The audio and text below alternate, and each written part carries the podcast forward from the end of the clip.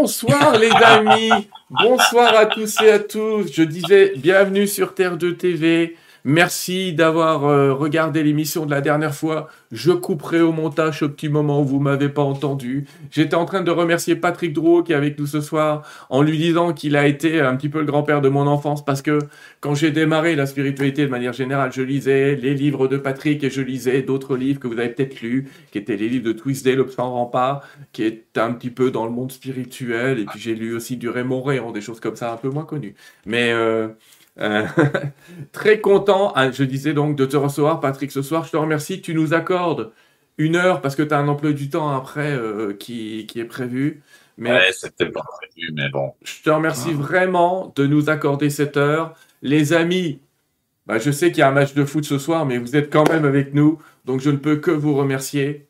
Donc, Patrick, encore une fois, merci, merci, merci, merci. Je vais te laisser te présenter, on va parler de, toute ton histoire. Juste avant, je vais passer, je vous montre euh, une petite diapositive pour vous parler un petit peu des livres de Patrick, ça c'est les plus récents. Mais vous l'avez peut-être connu avec ces livres-là. Alors il y en a plein, hein. Guérison spirituelle, euh, et, spirituelle et immortalité. Moi je t'ai connu entre guillemets avec Nous sommes tous immortels, qui a été un, grand départ, et pour toi aussi je crois. Hein. Euh, ouais. Euh, le guide pratique de cohérence cardiaque, c'est sur la médecine, mémoire d'un voyageur du temps. Euh, euh, franchement, je lis le titre des livres et je replonge dans, le, dans une histoire assez, assez ancienne et aussi récente parce que c'est toujours d'actualité. Et puis tes livres les plus récents dont on peut parler, La révolution de la pensée intégrale, ça faudrait qu'on fasse, j'allais dire, il y a une émission complète à faire là-dessus. ouais, il y a énormément de choses à dire là. Sur la pensée intégrale, le pouvoir secret des cristaux. Et puis euh, le, dernier, le dernier, je pense qu'on peut, auquel on peut accéder, c'est les 1000 visages de la conscience. C'est vrai, il a été publié l'année dernière, euh, au printemps 2021. Euh, Chez Très Daniel, que je remercie parce que je récupère régulièrement des livres d'eux. et merci encore à tous les éditeurs avec, avec qui on travaille. Patrick, quel personnage je, voulais raconter ton histoire et dire que tu sors de l'université de Columbia et tout ça, et, après te demander comment tu es devenu, comment on peut passer de cette université très carrée à quelqu'un qui s'aperçoit que les vies antérieures existent et qui commence à s'intéresser aux médecines euh, énergétiques, à tout le pouvoir de l'énergie, à tout ce qui est euh, chamanisme aussi, parce que tu as énormément voyagé dans le monde, tu es un énorme globe-trotteur. Euh, je vais pas citer la liste des pays que tu as fait, mais je pense sur la carte, il ne doit pas rester grand-chose. Alors, oh, il y en a un peu, il y en a un peu. Ah oui, il reste le, le, Tadjikistan ou j'en sais rien, un truc bien caché quelque part. Mais globalement, est-ce que tu peux nous expliquer comment euh, tu t'es lancé dans tes études universitaires et comment tu as fait pour te retrouver dans ce monde des énergies, dans, dans ce monde de, du chamanisme et, et de, des vies antérieures? Alors, euh, bah, tout d'abord, euh, Sylvain, merci, merci mille fois hein, euh, de, de tout ce que tu as dit. Hein. Je, je, trouve que c'est très élogieux. Hein. Je suis très touché. Je, je, remercie aussi toutes les personnes hein, qui, qui sont là ce soir, chacune et chacun. parce que c'est une aventure, hein, c'est l'aventure humaine, et je crois que nous sommes venus pour trois choses apprendre, comprendre et évoluer. Alors, euh, tu, tu m'as tu m'as posé une question hein, qui est qui est pas évidente. Hein, c'est comment est-ce que j'en suis arrivé à tout ça? C'est une c'est une question qu'on m'a posée euh, pas mal de fois hein, dans les années du début. Euh, des journalistes qui me disaient mais alors vous êtes physicien, comment vous en êtes arrivé là? Et si tu veux, il a fallu que je prenne un peu de recul par rapport par rapport à tout ça. Mais il y a une ou deux choses que je voudrais dire en, en préambule vous savez, tous les enseignements de l'humanité euh, qui ont donné un sens euh, à l'existence des êtres humains, à l'existence euh, des femmes et des hommes, s'accordent à dire la même chose. Sans, sans la conscience d'appartenir à une dimension plus vaste, plus permanente que soi-même, il est impossible d'optimiser sa vie sans, comprendre euh, ce que nous sommes, qui nous sommes, quelle est notre origine, quel est notre devenir, euh, nous avançons euh, comme des aveugles plongés dans la, dans la nuit suprahumaine. Alors, bah écoute, hein, je suis, je suis ravi parce que Sylvain, je te, je te découvre aussi. J'avais entendu hein, parler de ton émission, j'avais entendu parler de toi, et puis finalement, ben, on est pas loin, originaires les uns et l'autre. Alors, je vais tout, d'abord vous passer un, un, son, voilà. Hein. Alors c'est pas c'est pas parce que on est euh, on est au moment de Noël, mais tout simplement c'est quelque chose que j'ai entendu souvent euh, dans mon adolescence et puis plus tard dans ma vie C'est bien sûr hein, c'est ce, ce morceau euh, de Noël et en fait euh, ça me ramène à l'âge de à l'âge de 7 ans. Hein, je, suis né euh, dans, un, village alsacien à côté de, Strasbourg. J'ai appris le français à l'école. Hein, je, je, ne parlais pas le français euh, dans mon enfance. Hein, je l'ai appris, bah, si vous voulez, à l'école primaire. Et et puis dans mon, dans mon adolescence, en fait, enfin, j'avais un grand-père l'un de mes grands-pères euh, qui était un astronome amateur. Hein, C'était un ingénieur au chemin de fer d'Alsace. Et euh, euh, dès l'âge de 5 ans, il m'a donné un, un, un, virus. Il m'a donné le virus des, des étoiles. Et donc, je, quand j'étais adolescent, je voulais, je voulais devenir astronome. Et donc, l'histoire a fait que de l'Alsace, hein, je suis arrivé à Nancy. J'ai terminé le lycée au lycée Poincaré. Et euh, donc, euh, je voulais euh, devenir astronome. Et j'ai passé, excusez-moi, j'ai passé une licence de sciences, donc à l'ancienne faculté de sciences de, de Nancy. Hein. Je sais qu'il y a des Lorrains qui écoutent. Et donc, c'était l'ancienne fac qui se trouvait à la Citadelle. Et euh, j'ai eu un, un, un professeur hein, que j'ai adoré, qui était une qui était une terreur hein, pour les, les étudiants. C'était un Alsacien et euh, donc il enseignait avec un accent alsacien à couper au couteau. Mais euh, donc euh, voilà, hein, il m'a il m'a vraiment aidé, il m'a appuyé, euh, il m'a orienté. Et à travers le réseau des professeurs alsaciens qui étaient déjà partis aux États-Unis après la guerre, euh, j'ai eu euh, une, une bourse d'études euh, à Columbia. Alors, bien sûr, pour les gens qui connaissent, Columbia, c'est l'une des grandes grandes universités américaines. Hein. C'est pas évident d'y entrer. C'est une c'est une université qui est, euh, euh, comme diraient les Québécois, assez euh, dispendieuse. Mais c'est c'est au c'est à Columbia en fait que j'ai fait vraiment connaissance avec ce qu'on appelle euh, la physique euh, quantique, la, physique des hautes énergies et la physique euh, de, de l'infiniment petit. Alors si vous voulez, par-delà mes, mes études, ça a été un peu de l'Alsace à la Lorraine, la ruée vers l'ouest. Mmh. Je suis arrivé dans le Manhattan des années 70. Et donc, si vous voulez, ça a été donc ces, ces années à Columbia avec un troisième cycle euh, de, de, physique théorique, avec une spécialisation sur la physique des hautes énergies et bien sûr euh, la, la, mécanique euh, quantique. Donc j'ai connu l'Amérique des années 70. Je voulais, je voulais vous faire écouter, si vous voulez, un, un, un morceau hein, que, que je n'ai plus là, mais qui était vraiment intéressant alors attendez, je vais quand même essayer de le, le retrouver. Voilà. Euh, tac, tac, tac, tac, tac, tac, tac, tac. Voilà. Si vous voulez, euh, attendez, je reviens. Voilà. Et donc, on va. Voilà. C'est l'Amérique des années 70 et l'Amérique des années 80. Alors, j'habitais à Broadway. Un away from my heart's heavy now. I know I'm fighting with my lines on the road. And even the leaves on the bits where to blow. And open now, I wish you could take me home. Everyone's like that in the sun, dark. It's clouds on the ground, it's verses and stars. Even you. Alors, on peut on peut apprécier ou pas apprécier euh, ce genre de musique, on peut apprécier ou pas apprécier euh, l'Amérique, hein. mais pour moi ça a été un grand pays.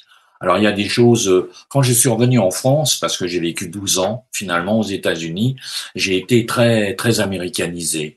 Et donc les gens me disaient mais comment si vous voulez comment tu peux aimer ce pays avec ceci cela? Mais j'ai aimé l'Amérique des grands espaces. Hein. J'ai aimé l'Amérique amérindienne. J'ai aimé euh, l'Amérique euh, des, des, idées. Vous savez, l'incroyable était possible. Et ça, c'est quelque chose aussi que j'ai euh, que j'ai vécu. pour sans entrer dans les détails, j'avais un j'avais un, un petit deux pièces. Hein, qui était pas très cher parce que il était dans le Harlem espagnol, euh, 123e rue sur Broadway. Mais Columbia était la 116. Donc là, vous avez, euh, si vous voulez, euh, euh, l'Amérique très très côte très côte est. Vous savez, très voilà, très blanche, très très bien, très ceci cela. Et puis bah après, on passait par le Harlem espagnol et ensuite on arrivait à Harlem tout court à la 125e rue. Et mon, mon voisin du dessus, c'était un chauffeur de taxi portoricain. Et donc, euh, il m'a fait aussi euh, connaître Harlem, parce que peu de blancs pouvaient y aller à l'époque. Et il y avait un théâtre qui s'appelait euh, l'Apollo. L'Apollo, sur 300 personnes, hein, c'est un petit théâtre, eh bien, il y avait cinq ou six blancs. Et donc, j'ai rencontré des gens comme Wilson Pickett, des gens comme Marvin Gaye, voyez, qui, qui, qui démarraient, c'était le début de la soul music. Et quelque part, aussi curieux que ça puisse paraître, euh, il y avait des éléments dans ma conscience euh, qui s'ouvraient, qui s'ouvraient à autre chose. Vous savez, euh, il y a certainement des gens qui ont connu la ségrégation raciale. Moi, j'ai connu, j'ai connu la fin de, de la ségrégation. Et je me rappelle, j'avais une copine qui était avocate, qui avait un poster dans son dans sa maison. Elle habitait à Brooklyn euh, et euh, c'était un, un noir, un black, hein, qui était enfermé derrière les barreaux, et c'était marqué en dessous, You can jail him, but you cannot silence him. Tu peux l'enfermer, mais tu ne peux pas le rendre silencieux.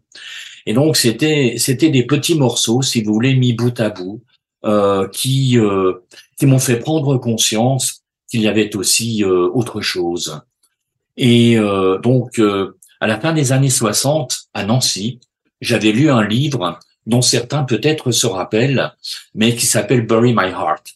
Bury My Heart, ça veut dire en, bon gaulois, euh, enterre mon cœur. Enterre mon cœur a été écrit par un, un écrivain américain qui s'appelait Dee Brown. Et ce Dee Brown, il a écrit un livre, ça a été le premier livre de réhabilitation de l'âme indienne il a, il a expliqué et développé ce qu'a été le génocide amérindien. Et à l'époque, j'avais des copines euh, en fac de lettres, hein.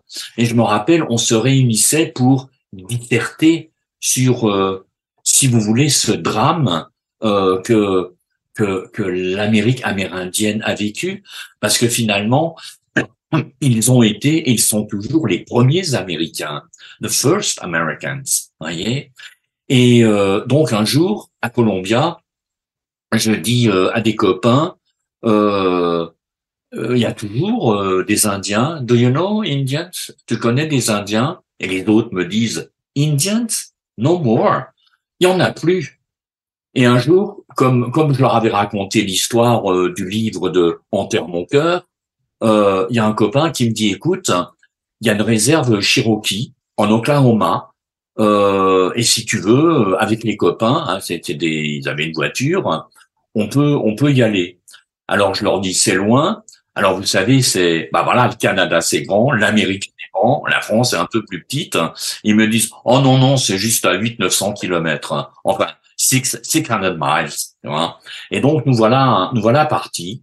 Mais on est tombé sur euh, quelque chose de, de très très particulier. C'était une cérémonie qui s'appelait The Trail of Tears, le chemin de larmes. Et euh, c'est une cérémonie qui a lieu, euh, qui avait lieu tous les ans et qui raconte euh, la tragédie que les Cherokees ont vécue euh, en 1838. Alors, je rentre pas dans, dans les détails historiques, mais en 1838, euh, le, le président de l'époque s'appelait Andrew Jackson, qui est un ancien général de cavalerie, a signé l'ordre de déportation de toute la nation cherokee. Et donc, euh, de, de, des Carolines nord et sud où ils vivaient, ils ont été déportés en Oklahoma. Oklahoma veut dire là où rien ne pousse. Et donc, euh, ils ont fait 1500 kilomètres à pied euh, en plein hiver. Et un, un, un Amérindien sur quatre est mort sur la route. Et donc, ils ont mis 20 euh, ou 30 ans à récupérer du, traumatisme. Et donc, ils ont créé ce théâtre euh, qui raconte euh, la perte de la patrie bien-aimée, euh, des endroits révérés par les dieux tutélaires, là où dorment les, les anciens, euh, euh, enterrés dans des creux de montagne. Et donc j'ai j'ai entendu, si vous voulez, alors je vous fais passer, c'est pas un chant cherokee, c'est un chant apache. Hein. Et je voudrais euh, le, le mettre pour toutes les femmes qui nous écoutent, euh, pour vous honorer. Parce que c'est un chant d'honneur. Quand tu parles, on n'entend pas trop la musique. Quand tu parles, on n'entend pas la musique, Patrick. Oui, parce que j'ai besoin de donner des explications et après je, je me tais.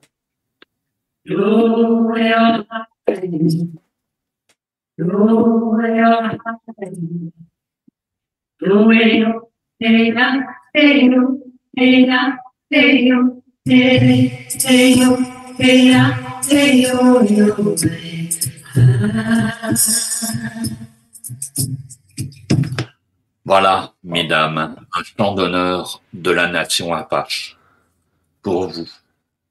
Alors, si vous voulez, quelque chose s'est passé en moi. J'ai parlé avec des gens euh, dans cette euh, cérémonie, dans ce Trail of Tears, dans ce chemin de larmes. Et puis, euh, ben voilà, j'ai continué ma vie euh, à Manhattan. Et puis un jour, ben, je suis revenu en France parce que bien sûr, hein, je ne pouvais pas rester euh, aux États-Unis puisque je n'avais pas de visa de travail. Et donc, je suis revenu avec vraiment le besoin. C'était même pas une envie, c'était le besoin de revenir en Amérique, de revenir à Manhattan. Alors là encore, on va dire Manhattan, New York, mais oui, New York. Une ville a une conscience, une ville a une âme, de même qu'une forêt, de même que n'importe quoi. Et donc, euh, pour euh, ne pas entrer encore dans d'autres détails, je suis, euh, j'ai travaillé pour une, entreprise américaine en France qui faisait des systèmes radars. Alors les systèmes radars, c'était important euh, lorsque je vais travailler sur les corps d'énergie, parce que il y a des des lois dans les systèmes radars qu'on va retrouver dans les corps d'énergie. Voyez, tout tout a tout a un, sens. Et donc quelque part, si vous voulez, je suis, euh, j'ai eu le jackpot euh, j'ai créé la filiale américaine d'une multinationale française. Alors, je m'appelle Patrick Drouot et euh, je suis euh, le descendant direct hein, d'un général d'artillerie hein, qui a combattu à Waterloo et qui a été le commandant de l'artillerie de Napoléon lors de la retraite de Russie. Mais, mais Antoine Drouot a été un humaniste. Hein. Il est enterré au cimetière de Préville, à Nancy, et euh, si vous voulez, euh, je, je, crois avoir en moi une empreinte de cet homme parce que c'était un c'était un officier d'artillerie, mais peut-être peu de gens le savent, mais les plus grands mathématiciens euh, du 18 et 17e siècle étaient des officiers d'artillerie. Donc, si vous voulez, c'était aussi des gens cultivés. C'était des gens qui s'intéressaient à beaucoup de choses. C'était pas uniquement euh, des, des, militaires. Et euh, donc j'ai créé cette euh, filiale américaine à Manhattan tout d'abord, et puis à Chicago. Et un jour, je, je, si vous voulez, j'avais pas oublié l'histoire des Cherokees, et je me suis dit, il faut que je rencontre des Indiens. et donc j'ai fait partie d'un cercle culturel amérindien à Manhattan, qui dont le président était un Sénéca. Alors pour les Canadiens et pour les Sénécas, c'était les Sénécas, c'est aussi les Tsonontuans. Et les Tsonontuans, ce sont les gens de la grande montagne. Et euh, donc, à travers cette association culturelle, j'ai commencé à entrer euh, dans ce qu'on va appeler la route rouge. C'est-à-dire, j'ai rencontré mon premier enseignant Apache euh, qui s'appelait Jamake Highwater. Jamake Highwater, euh, c'était un Apache de la montagne blanche. Il y a cinq tribus Apaches. Alors, vous comprenez bien que quelque part, avec mes fonctions euh, de responsable d'une filiale américaine, mon territoire était très simple, c'était de la frontière mexicaine à l'Alaska. Je suis venu à Montréal, je suis venu à Toronto, je suis venu à Ottawa, je suis venu à Vancouver. C'est-à-dire j'ai aussi découvert le Canada à ce moment-là, rencontré euh, des usines d'électronique, rencontré euh, des, des fabricants euh, dans les technologies avancées, etc., etc. Mais à côté de ça, il y avait cette démarche. Donc, Jamake Highwater a été mon premier enseignant qui sortait euh, des traditions. Alors, les Apaches euh, sont des gens assez difficiles. Ils ont été en guerre pendant 400 ans euh, contre les Blancs. Et donc, ils ont été, si vous vous rappelez de Geronimo, euh, euh, ils ont été donc euh, réduits quasiment à néant par l'armée américaine. Il ne restait plus que 300 survivants. Les 300 survivants ont été déportés du Nouveau-Mexique vers la Floride et donc ils sont restés jusqu'en 1909. Mais jusqu'en 1909, ce qui restait des Apaches, ils ont été war prisoner, un prisonnier de guerre de euh, la nation américaine et même un enfant qui naissait était prisonnier de guerre. Vous voyez? Et donc euh, tout ça, peu à peu, si vous voulez, m'a fait réfléchir. J'ai commencé à faire euh, partie de, de, de, de, cérémonies, d'enseignement, de rituels à la terre-mère.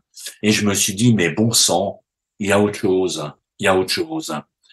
Et j'ai rencontré un jour un, un, psychiatre euh, qui travaillait sur les vies antérieures. Alors, je l'ai rencontré d'une manière fortuite, je rentre pas dans les détails non plus, mais je lui dis past lives. Et euh, il me dit oui, oui, euh, oui, oui, on travaille sur les vies antérieures. Depuis les années 60, un certain nombre de psychanalystes, hein, de psychiatres, hein, de psychologues, et puis aussi de, de thérapeutes euh, travaillent sur le phénomène des vies antérieures.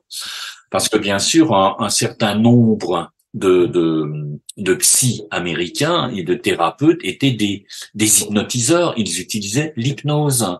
Et donc, euh, par exemple, quelqu'un a des problèmes de boulimie, quelqu'un a des crises d'angoisse, quelqu'un a des tocs.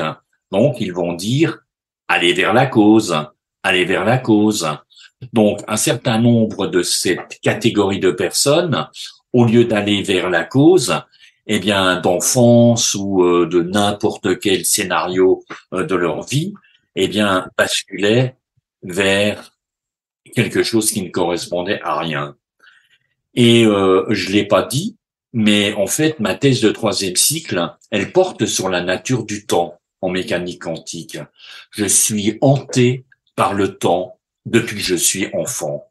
C'est quoi le temps? Écoutez, les physiciens ont des idées, mais nous ne savons pas exactement ce qu'est le temps. Est-ce que c'est quelque chose qui circule à travers nous et donc nous vieillissons, ou est-ce que c'est quelque chose où nous sommes, nous traversons le temps? Et donc, je me suis dit, mais est-ce que la machine temporelle existe? Eh bien, chers amis, oui, elle existe elle se trouve entre nos deux oreilles. Et entre 1979 et 1985, ma vie a complètement basculé. Je, je n'ai rien fait, mais j'ai rencontré euh, ce que j'ai appelé dans ma vie des légendes, des gens du monde scientifique, euh, des gens comme Karl Pribram, le père du cerveau holographique, des gens comme William Tiller, euh, qui est un thermodynamicien, euh, des gens comme Elmer et Alice Green, euh, qui étaient des physiciens célèbres de l'époque. Et j'ai aussi rencontré des gens du monde, on va dire, alternatif et spirituel. Donc, j'ai rencontré Kriyananda, donc j'ai plus de 20 ans de Kriya Yoga derrière moi. J'ai rencontré le docteur Yeshidonden, l'ancien médecin euh, de sa sainteté. Je suis allé à Dharamsala un certain nombre de fois. Et donc, si vous voulez, j'ai aussi euh, combiné avec les, les premiers enseignants euh, amérindiens, avec euh, euh, l'Endir, un cerf boiteux, qui est un Lakota, 2 mètres 01, 140 kilos, et puis son cousin, Wallace Black Elk. Black Elk, il est le petit-fils, il a été, puisqu'il est décédé maintenant, le petit-fils du, grand chaman historique Nicolas Elk.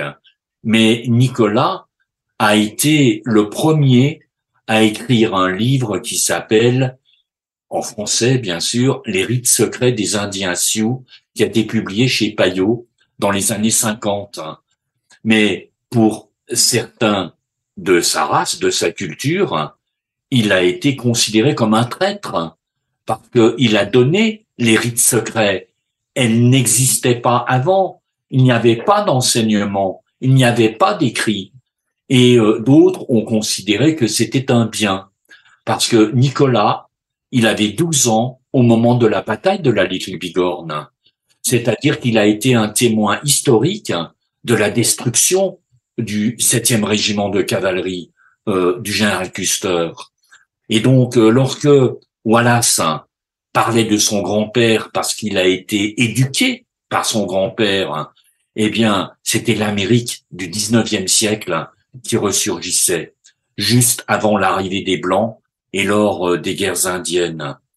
Et donc, vous comprenez, il y a eu les rites, il y a eu les cérémonies, il y a eu les pratiques euh, rituelles, il y a eu euh, les ouvertures de conscience que j'ai vécues. J'ai vécu la vie d'un moine au XIe siècle. J'ai décrit la bataille de Hastings. Donc j'étais encore en poste. Mais vous comprenez qu'à un moment donné, le physicien a commencé à se poser des questions. Alors, euh, je me suis dit, comment est-ce que je peux expliquer ça avec un langage un peu différent? Comment je, est-ce que c'est reproductible? Est-ce que c'est quantifiable? Est-ce que c'est vérifiable? Vous comprenez? Euh, J'avais besoin, euh, parce que bien sûr, je me suis posé des tas de questions.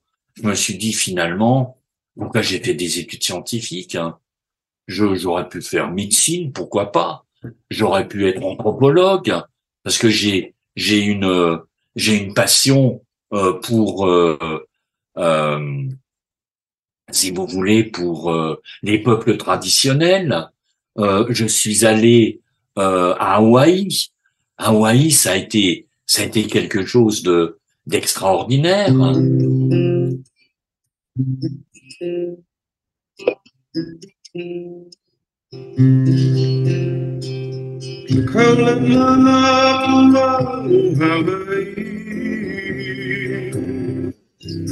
Tu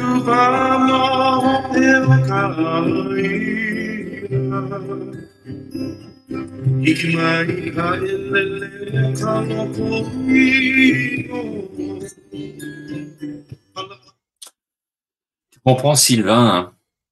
malgré le temps et malgré l'espace, hein, j'ai encore les larmes qui me viennent aux yeux. Ouais, ça, mais ça mérite. C'est, tu sais, j'avais j'avais une, une amie américaine qui habitait à Kauai et je suis allé je suis allé en, je suis allé dans le Pacifique Sud avec euh, avec ma femme euh, au moins une quinzaine de fois et on a fait des longs séjours hein, dont euh, un séjour de six semaines à l'île de Pâques hein. l'île de Pâques c'est un caillou perdu à six heures de vol de l'Antarctique hein. tu sais au mois d'août tu as des vents violents tu sais, comme vous pouvez avoir euh, au Québec, hein, mm. euh, qui, qui, viennent de l'Antarctique. Hein. On a été secoué comme, si tu veux, un, un prunier. Mais euh, à Hawaï, euh, j'ai cette amie américaine. Un jour, elle me dit, tu sais comment ils nous appellent les Hawaïens? Non. Euh, elle me dit, ils nous appellent Haole. Hey, what does it mean hein? Qu'est-ce que ça veut dire? Et elle me dit, alors je le dis en anglais puis après en, gaulois, je dis, euh, euh, what is dead inside? Ce qui est mort à l'intérieur. Et je lui dis, est-ce que tu veux dire que les Hawaïens de souche considèrent les, les blancs, hein, les occidentaux, morts à l'intérieur? Et elle me dit exactement. Et ça, c'est quelque chose que j'avais déjà entendu à certains moments. J'ai été euh, très ami avec euh, avec Ueva Salmon, euh, qui est le descendant direct d'un roi polynésien qui s'appelait Tati le Grand. Et Tati le Grand, il est mort lors d'une bataille en 1815. Et Ueva m'a emmené sur la tombe de son de son ancêtre. Et donc il me dit, tu sais comment on vous appelle les popas, les blancs, hein? Euh, euh, Alors il le dit en, en tahitien. Et je lui dis, ça veut dire quoi? Il me dit, ça veut dire des cocos qui flottent sur l'eau. Alors je lui dis, ça veut dire quoi, euh, des cocos qui flottent sur l'eau? Il me dit, bah tu prends une noix de coco, tu la coupes en deux, hein, et tu les vides et tu la mets sur l'eau et elle flotte. Hein. Vous n'avez pas de racines. À 20 000 kilomètres de chez moi, j'ai j'ai un homme qui essaie de m'expliquer que nous n'avons pas de racines. J'ai à Hawaï, j'ai entendu que nous étions morts à l'intérieur. Donc tu, tu comprends bien, euh, c'est pas des jugements de valeur. Il y a plein de gens qui sont en train de s'éveiller, énormément de personnes sont en train de passer euh, d'une, on va dire d'un d'un niveau de conscience vers un autre niveau de conscience. Donc vous vous, vous comprenez, on entre peu à peu. Alors je suis désolé, hein, je me suis un petit peu étalé sur ce parcours qui en fait n'est pas fini. Euh, et il a, j'ai encore des choses à dire, mais je voudrais quand même parler, si vous voulez, de de tous ces de tous ces tous ces phénomènes. Euh, encore une anecdote. Je, euh, si, vous voulez, le, vous savez que chaman, euh, c'est un terme générique. Hein, euh, c'est un terme sibérien euh, qui veut dire, enfin, qui provient du mot saman, qui veut dire celui ou celle qui a vu, ou celle ou celui qui sait. Et donc, euh, il a été adopté, si vous voulez, par l'anthropologie. Mais tu comprends bien, Sylvain, que derrière les peuples traditionnels, enfin dans les peuples traditionnels, euh, il n'y a il n'y a pas euh, cette, euh, cet aspect. En fait, euh, il y a sept catégories de chamans chez les Lakota hmm. qui vont avoir différentes fonctions. Et dans, dans le Pacifique Sud, eh bien, il y a dix catégories de Tahua. Alors, Tahua en, en Polynésie, euh, Kahuna à Hawaï et puis Tohunga euh, en Nouvelle-Zélande. Et donc, euh, dans le Pacifique Sud, il y a dix catégories de chamans. Euh, ils ont chacun des fonctions.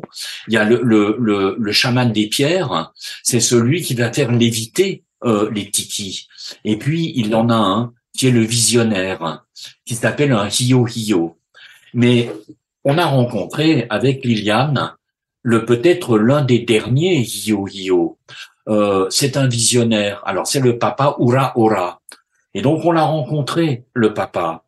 Et il avait une canne euh, avec sculpté euh, euh, dans un arbre qui s'appelle le haïto. Et le haïto, on l'appelle le bois de fer, parce que quand on le scie, ça fait des étincelles. Et donc, tu mettais sa main sur sa canne, euh, il mettait la main sur la tienne, et, et mais dans les cinq secondes, ses yeux révulsaient, il devenait blanc, et donc la voix échangeait, et là c'était un esprit tutélaire qui te parlait, tu vois. Il nous a dit des choses à Liliane et à moi sur notre famille. C'est un homme qu'on n'avait jamais rencontré avant. Et donc on a passé deux jours dans la montagne avec le papa Ura Alors c'est vrai qu'on était déjà un petit peu dégrossi dans tout ça. Parce que parfois, tu t'es pas posé les questions ou t'en poses trop, tu vois. Pourquoi ceci, pourquoi cela, euh, hein, c'est possible, etc. Tu vois. Et puis après, ben, peu à peu, tu rentres dans une espèce de, de souplesse. Et un jour, lors d'un voyage, le papa, on apprend qu'il est mort. Et donc, avec une copine tahitienne, qui est la femme de Ueva Salmon, euh, on, je lui dis, écoute, euh, on va aller voir sa femme, qu'on connaissait pas, mais euh, il nous avait parlé de sa femme, le papa. Euh, il, il, aimait beaucoup sa femme. C'était des, des, vieilles personnes. Ils avaient 80 et quelques années. Et je lui dis, écoute, on va aller saluer la maman. Et donc, elle nous emmène dans un quartier de papé été. Et tout à coup, la vieille, elle nous voit arriver dans, dans l'allée qui va vers la maison et elle commence à chanter. Et euh, euh, la, la, copine tahitienne, elle s'appelait Bernadette. Et Bernadette, elle nous dit, euh, euh, c'est du, euh, euh, c'est du, ah, comment ça s'appelle Enfin, c'est une des îles du Pacifique Sud. C'est une des îles, c'est une des îles. C'est ma langue, c'est ma langue. Enfin, c'est mon dialecte. Hein. Et donc la maman, elle nous reçoit. Et puis on discute, hein, on discute du papa, on discute de choses et d'autres. Et puis elle me dit quand il est mort, pendant euh, deux trois mois, j'ai pas eu de nouvelles de lui. Il m'a pas visité en rêve parce que les peuplades du Pacifique Sud sont des rêveurs.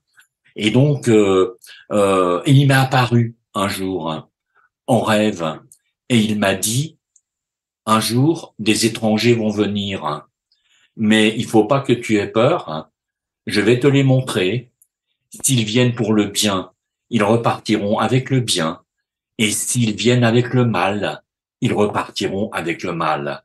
Et quand la vieille dame a été sur, euh, si vous voulez, dans sa petite maison, vous savez, sur la petite terrasse, là, comme ça, elle nous voit arriver de loin et elle reconnaît le couple que le papa lui a montré en rêve.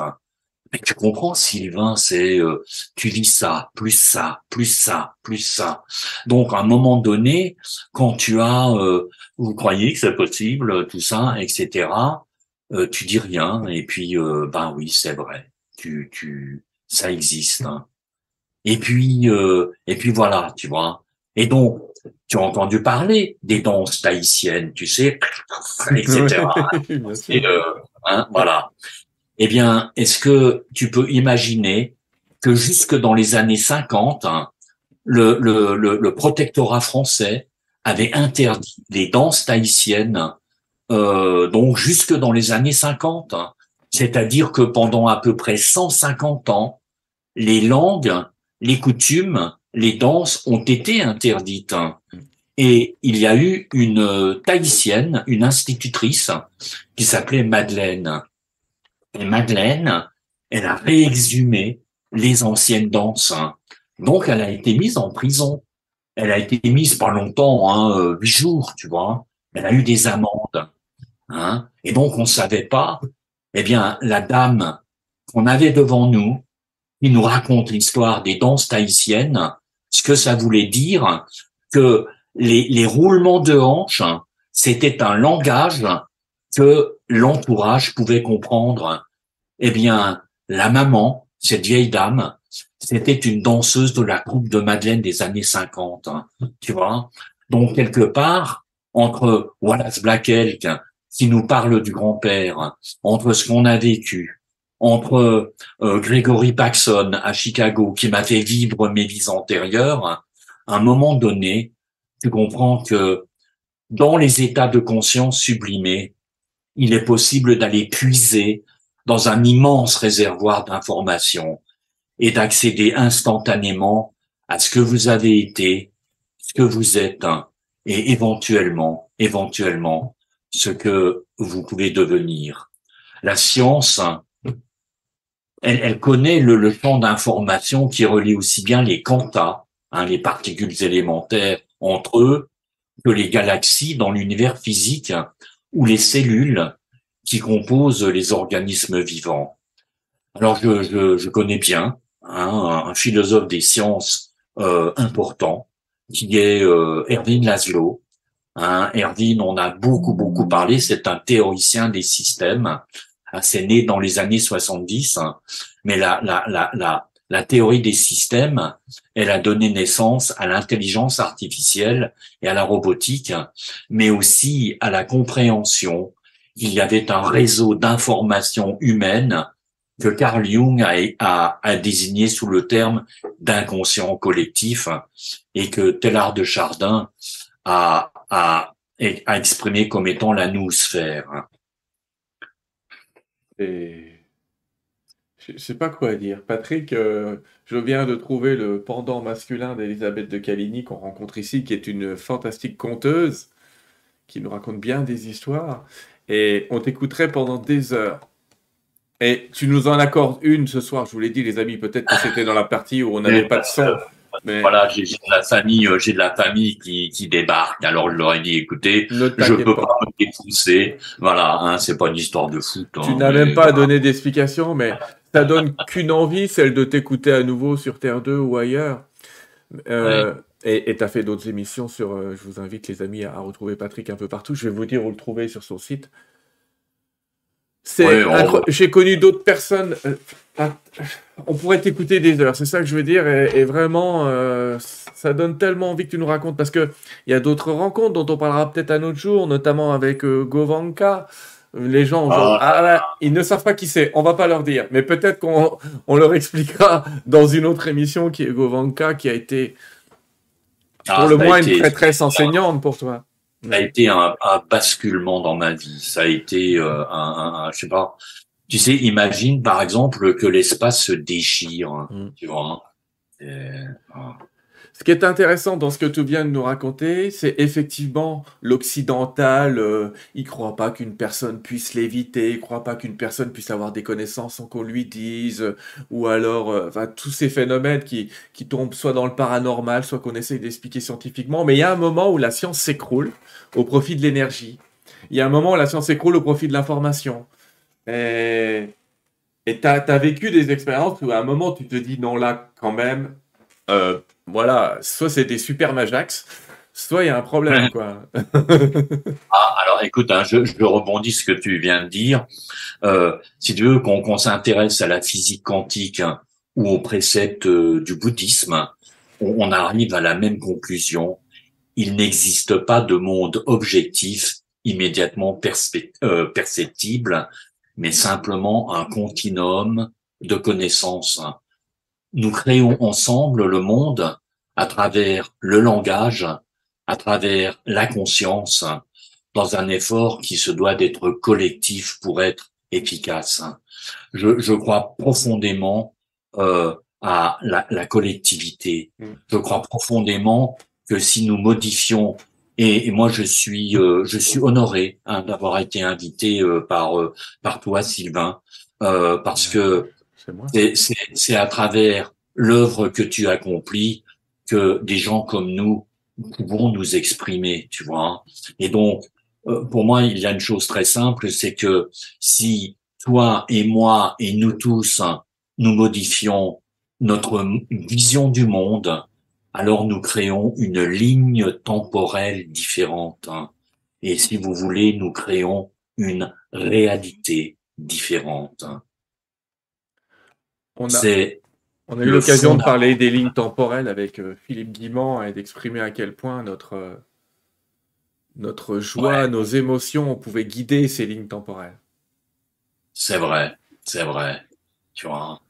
Mais euh, si tu veux, pour pour les mystiques, hein, pour les personnes orientées vers une vision spirituelle, le monde il est il est entièrement vivant le monde il est il est sensible et donc c'est un c'est vraiment un, un palier de conscience qui nous aide à ramener dans le monde profane les pouvoirs transformateurs du temps et de l'espace sacré.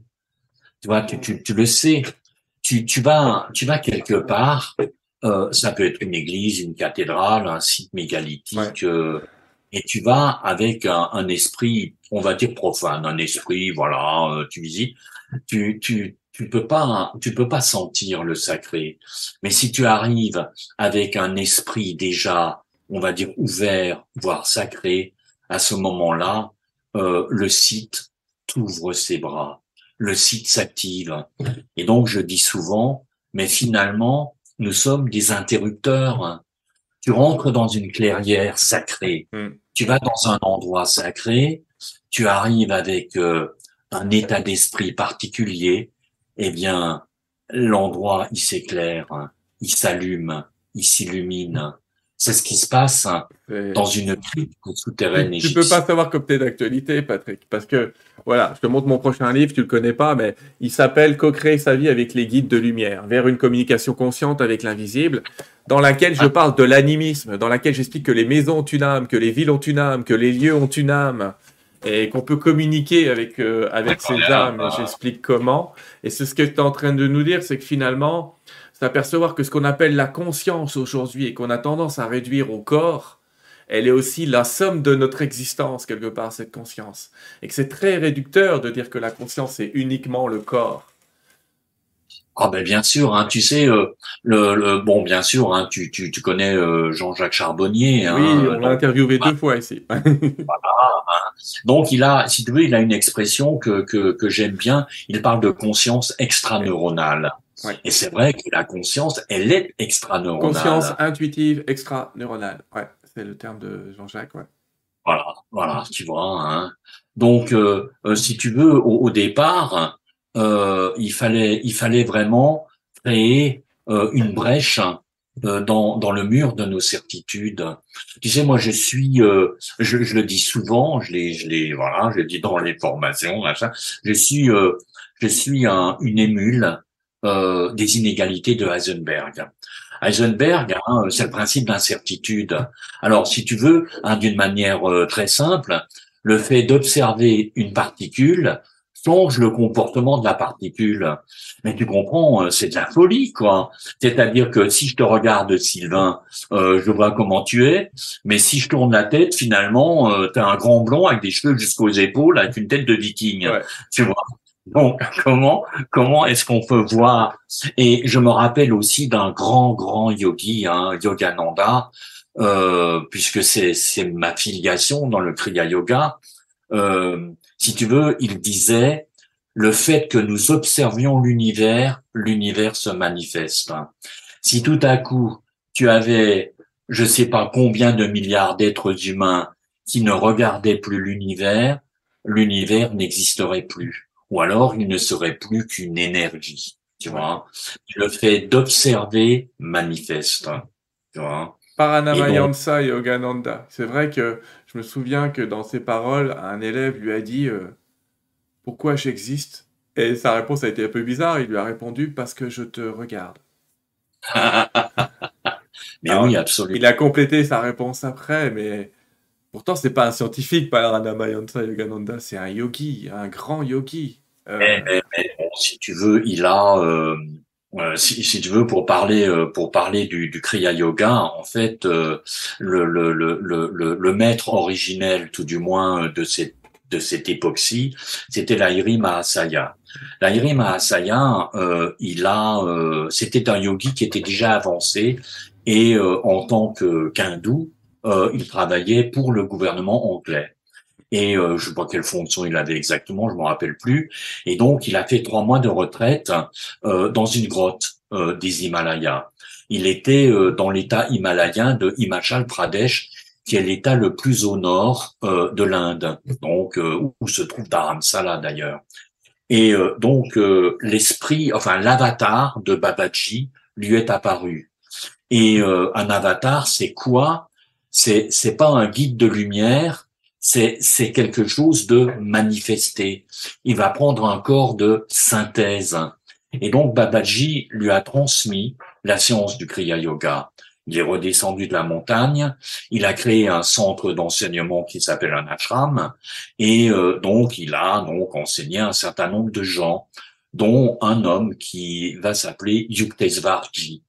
Et Yuktesvarji va devenir aussi un grand, grand yogi de la fin du 19e siècle et il va avoir l'un de ses élèves euh, qui va être donc, euh, euh, Yogananda. Yogananda euh, va partir aux États-Unis, donc il y a toute une histoire parce qu'il voulait pas, il voulait terminer sa vie auprès de son maître. L'autre a dit non, tu restes pas là, tu t'en vas. Et euh, l'autre a dit dur, non, il était très dur. Yukteswar était très très dur avec Yogananda. ah, écoute, hein. Et donc finalement, euh, la mort dans l'âme, il vient aux États-Unis et voilà. Et donc parmi les proches euh, des, donc de ses disciples euh, aussi hindous, eh bien, il y en avait un qui s'appelait Sheliji. Et Sheli va initier quelques disciples, pas beaucoup. Yogananda, il va en initier, euh, comme il le dit, oh, en initier 100 000. Et Sheli lui dit un jour, oui, mais combien de vrais disciples avez-vous initié Et l'autre, il dit, moins de doigts qu'il reste dans ses deux mains après que ses mains aient eu un grave accident. Mm. Tu vois Alors, euh, c'est pas chaleureux, c'est pas marrant, etc.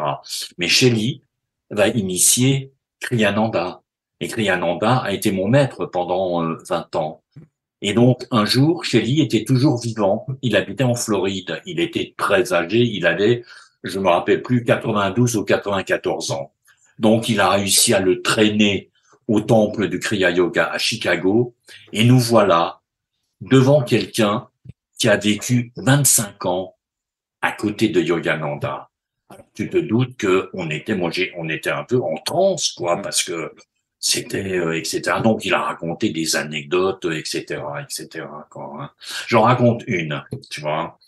Il dit, euh, Yogananda, il avait peur de la mort de la mort, euh, mais il a atteint la réalisation, il a fait ce qu'on appelle dans le Kriya Yoga Kevalya. Kevalya, c'est la fusion de la conscience humaine dans la conscience divine. Mm. Comment est-ce qu'il peut avoir peur de la mort? Et il a eu une réponse étrange. Alors écoutez, vous en faites ce que vous en voulez. Il a dit, parce que dans l'état de conscience qu'il avait atteint, il savait qu'il reviendrait sans nécessairement l'état de conscience qu'il a eu en tant que Yogananda. Alors on s'est dit, mais théoriquement, on va ah, c'est gentil, c'est bien. Ah, j'ai passé plein de photos pendant que tu parlais, tu sais, euh, de ce que tu disais. et, et, et, donc, si vous voulez, euh, on se dit, mais attends, est-ce que on revient moins bon ou est-ce qu'on revient meilleur?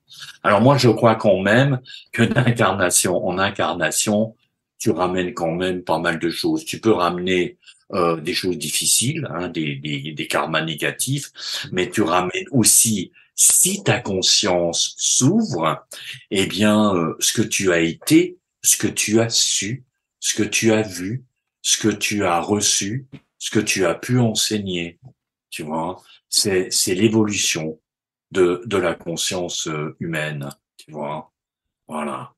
Et donc il faut apprendre à vivre la conscience. Parce que comprendre la conscience, c'est réaliser que toi et moi et nous, êtres humains, nous sommes reliés depuis les origines à une histoire d'amour qui n'a jamais de fin. It's a never ending love song. Mm. C'est un chant d'amour qui n'a pas de fin. Donc, euh, si vous voulez, je, je, je, peux vous parler, je vous parlerai de techniques si vous voulez, je vous parlerai de, de choses vécues, mais j'avais envie, euh, si vous voulez, d'aborder euh, cette, cette, cette, cette, invitation dont je te remercie encore mille et mille fois, si tu veux, par, par ce vécu, par ce que nous sommes, ce que nous avons été, est-ce que nous pourrions devenir au-delà de la forme Nous sommes des êtres d'énergie, nous sommes des lumières incarnées dans un corps de chair. Et donc, euh, cette lumière, elle est enfouie dans nos profondeurs, on l'appelle l'âme. Et donc, cette âme, eh bien, lorsque tu entres dans un état de conscience sublimée, eh bien, tu commences à sentir souffler sur ton visage la brise venue d'une patrie lointaine. Et à ce moment-là, chers tous, eh bien, la beauté de notre âme nous parle. Et ce qui peut se produire à ce moment-là, devient secondaire. Parce que quelque part, tu deviens infiniment grande, infiniment grand, tu deviens infiniment noble et tu deviens infiniment précieux.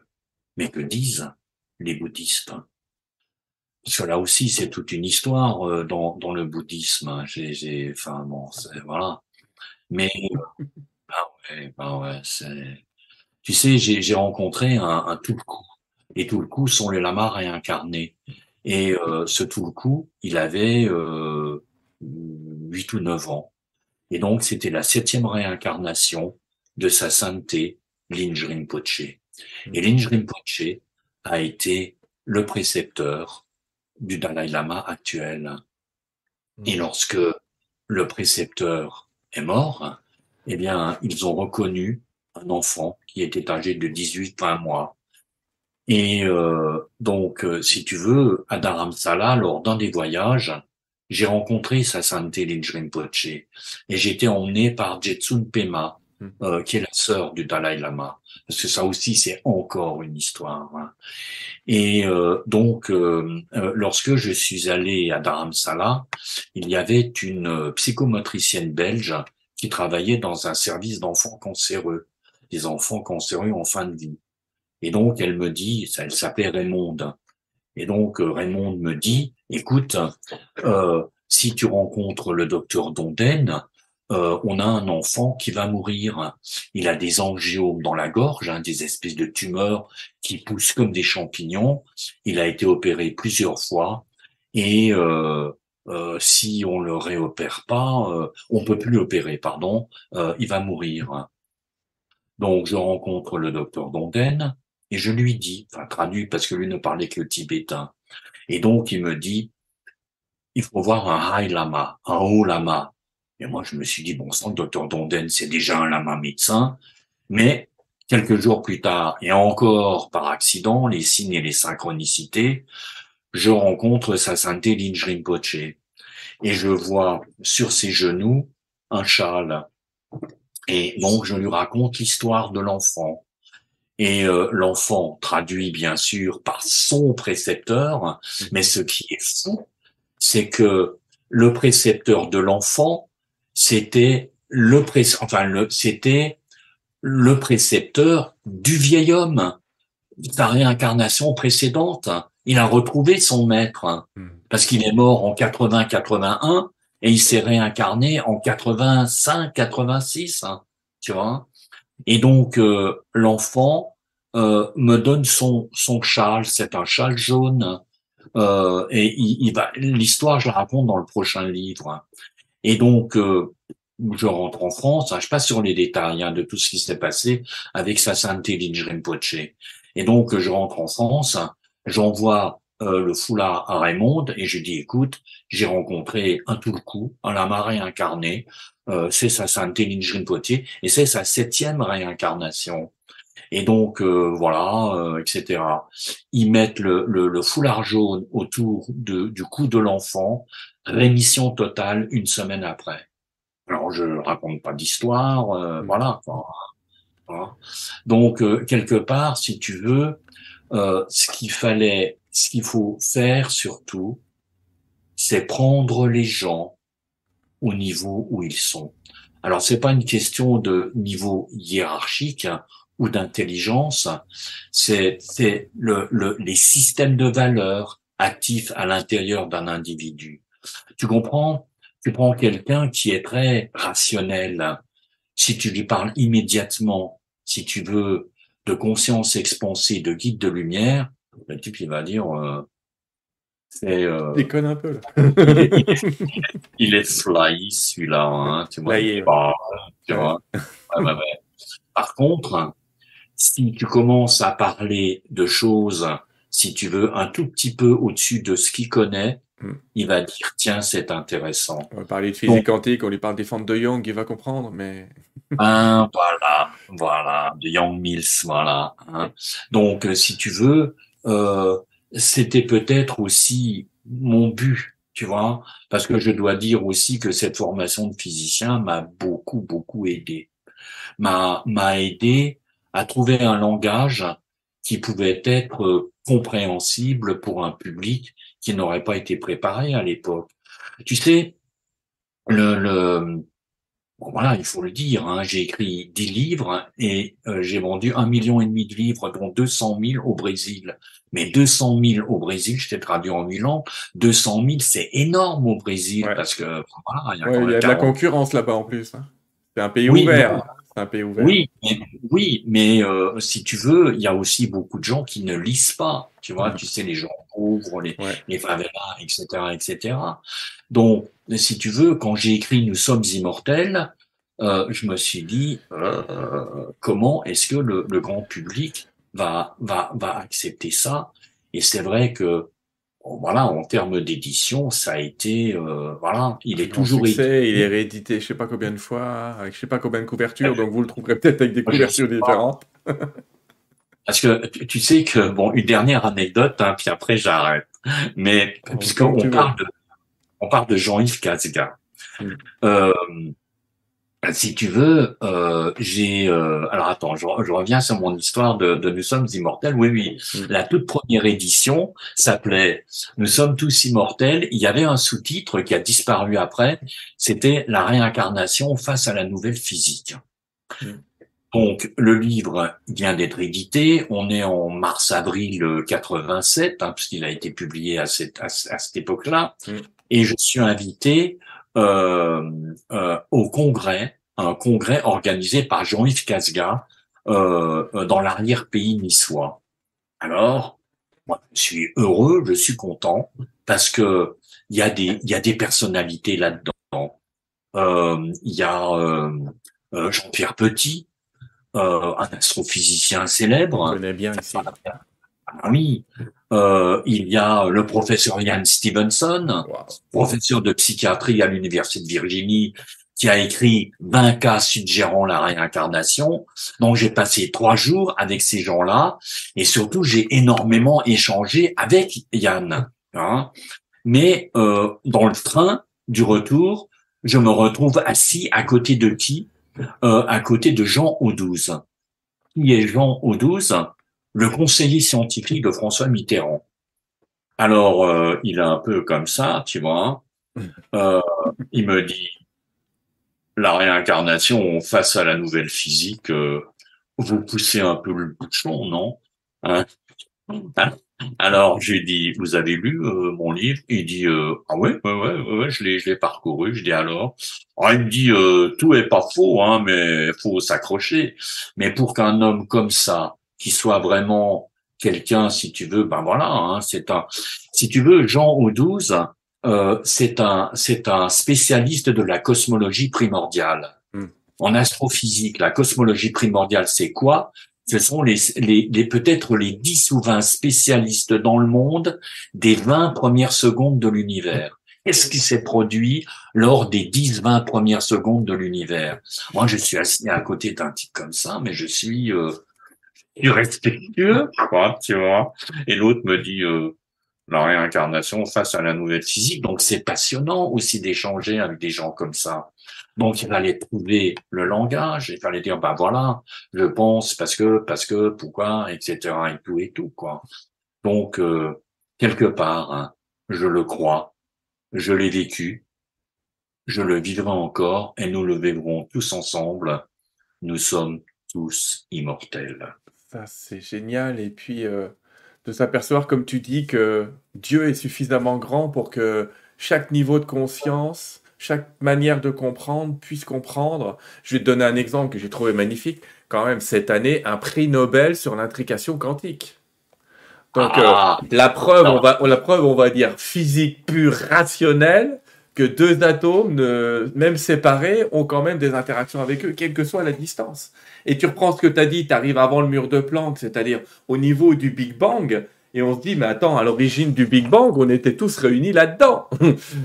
et on a explosé. Donc on est tous intriqués, tous reliés. Et c'est génial de voir que on commence à avoir des données physiques qui viennent appuyer ce que, ce que les ancêtres, on va les appeler comme ça, nous ont toujours dit.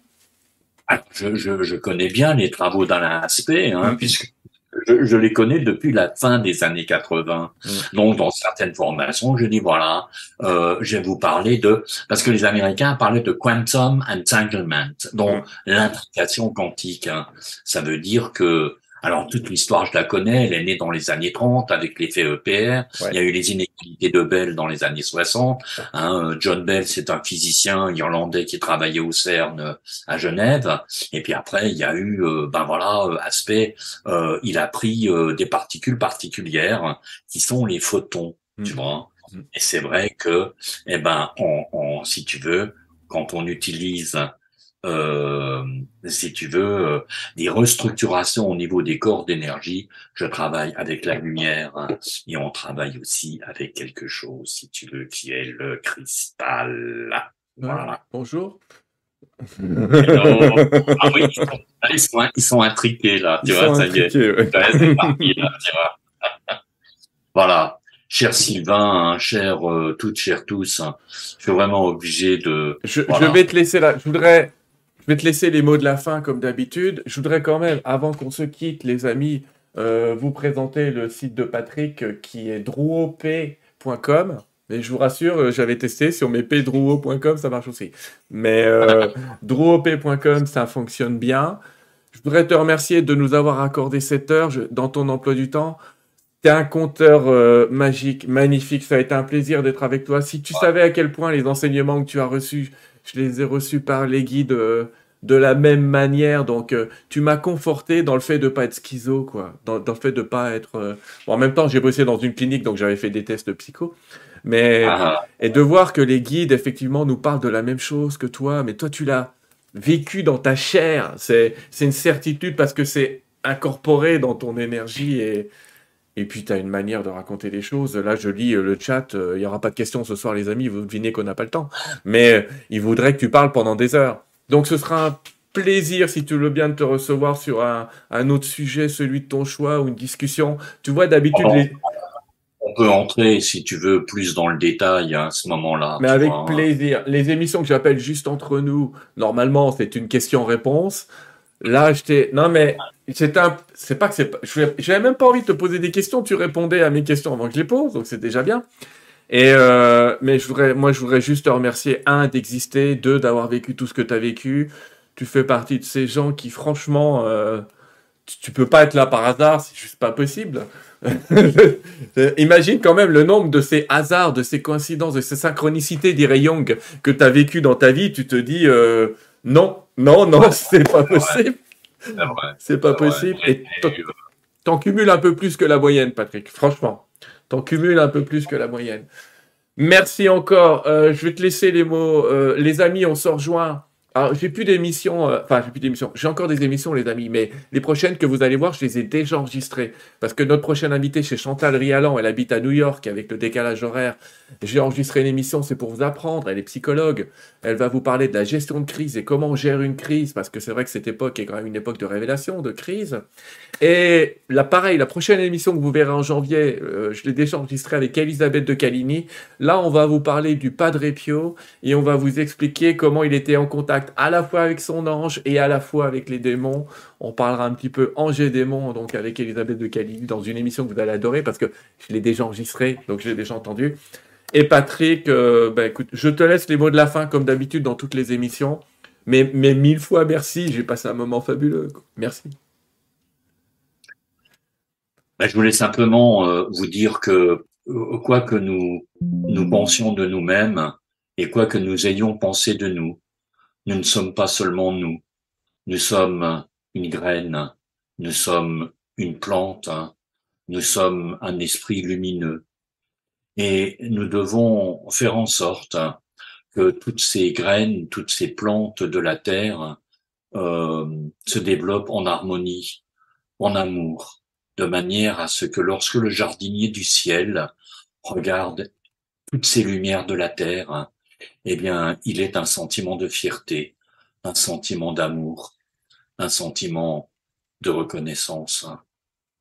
Je vous aime tous, je vous aime toutes. Sylvain, tu es un grand monsieur aussi. Je te remercie euh, de tout ce que tu fais. Tu es honoré par les dieux. Merci, à bientôt.